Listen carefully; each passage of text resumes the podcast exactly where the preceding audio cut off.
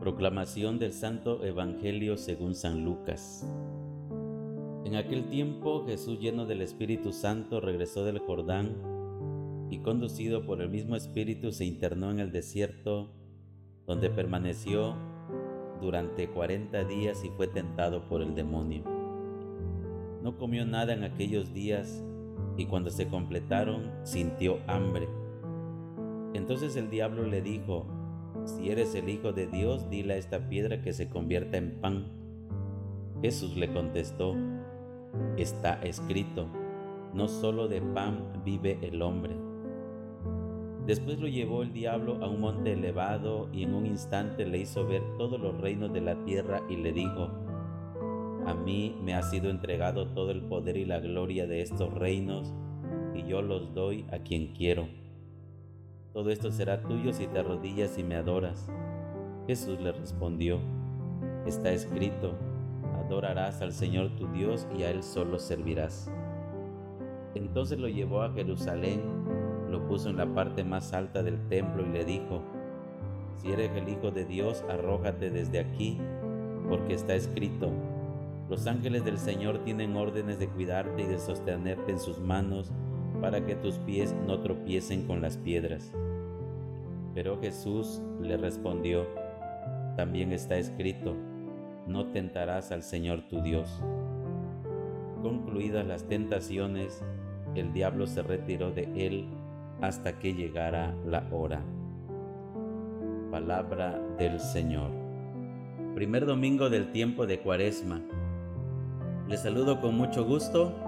Soy el Padre Fermín desde el Seminario San José de Veracruz Creo que en este tiempo los medios de comunicación han jugado un papel bien importante en la transmisión del Evangelio. Desde hace mucho tiempo estamos viviendo una pandemia y ellos han sido nuestro aliado precisamente para poder llevar el Evangelio.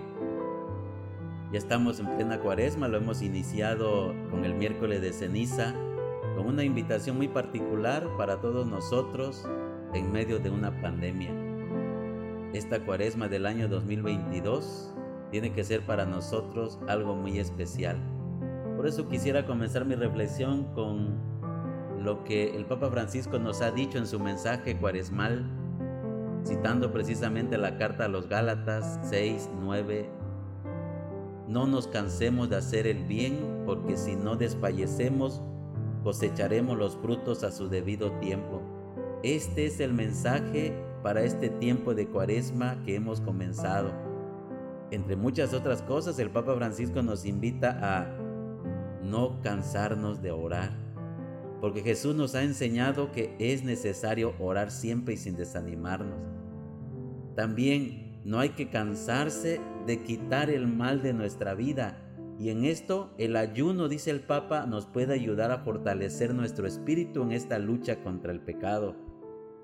Por otro lado, tiempo propicio también para no cansarnos de acudir al sacramento de la reconciliación, porque tú y yo sabemos que Dios nunca se cansa de perdonar.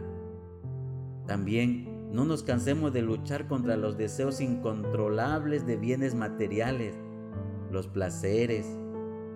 Aquí nos ayuda precisamente, como ha dicho el Papa, el ayuno, las obras de misericordia. También es necesario seguir creando relaciones humanas, porque a veces los placeres de la vida con los medios de comunicación nos aíslan. Muchos de nosotros estamos apegados a los móviles, a los celulares, a las redes.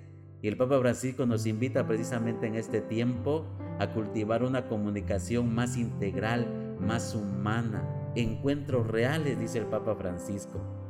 Así pues, no nos cansemos de sembrar el bien. Lo nuestro es sembrar. El cristiano de todos los siglos y sobre todo de este siglo tiene que ser un sembrador, un sembrador de fe. Un cristiano se tiene que notar ahí en donde se presenta.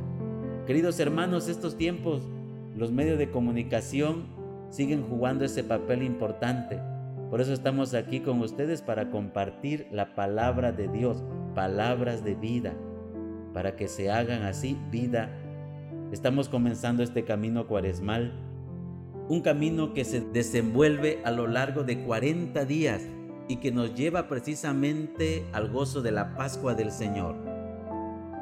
No estamos solos en este camino espiritual. En este cuaresma del año 2022 vamos a emprender juntos un viaje.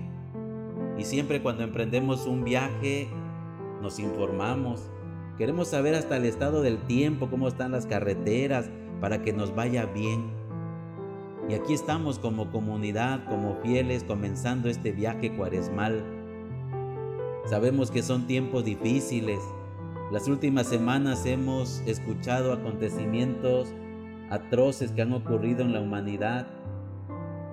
El rugir de las armas, de la guerra, donde el derecho a la vida está siendo menoscabado. Necesitamos seguir siendo instrumentos de paz, de justicia, y el cristiano de este siglo tiene que serlo. Hemos escuchado en el Evangelio un texto ya conocido. San Lucas en el capítulo 4, versículo del 1 al 13 nos presenta la escena de la tentación de Jesús.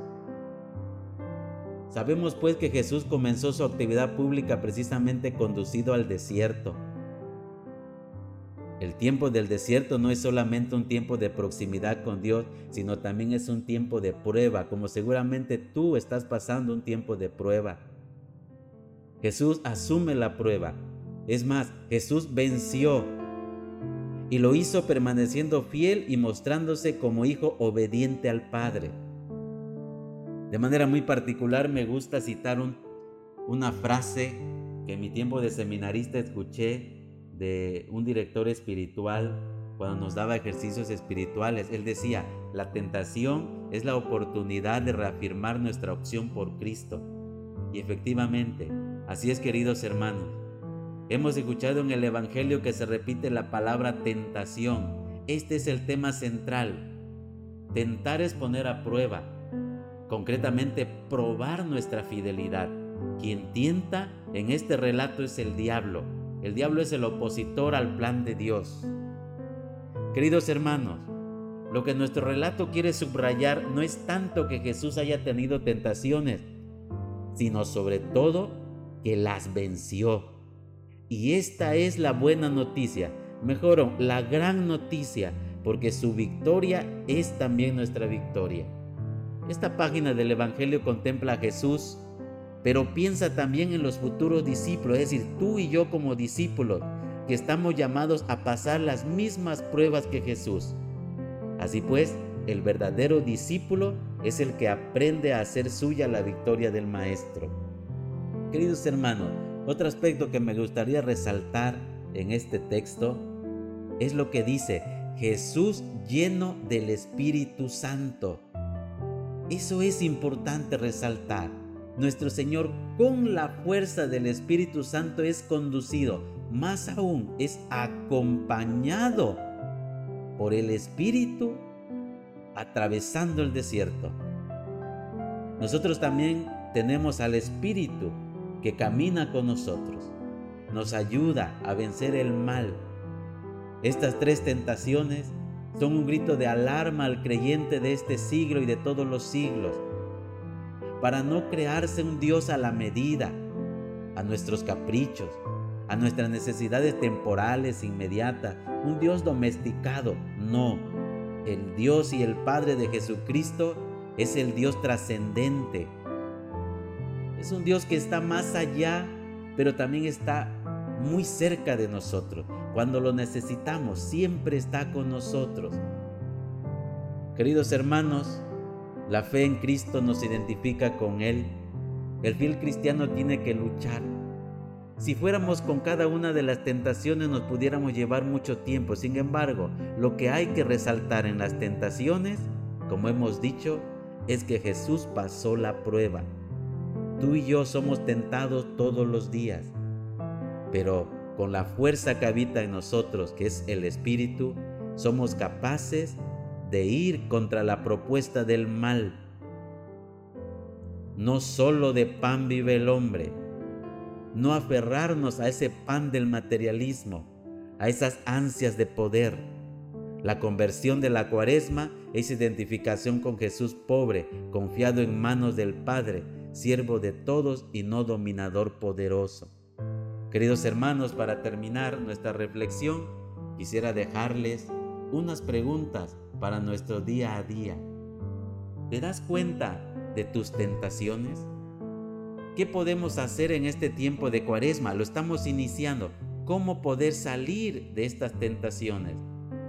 ¿Qué propósitos vas a hacer para vivir mejor esta cuaresma? Agradezco pues y que Dios nos acompañe junto con su Espíritu para atravesar este desierto cuaresmal y poder llegar resucitado a la Pascua del Señor. Que el Señor les bendiga y recuerden, sean felices.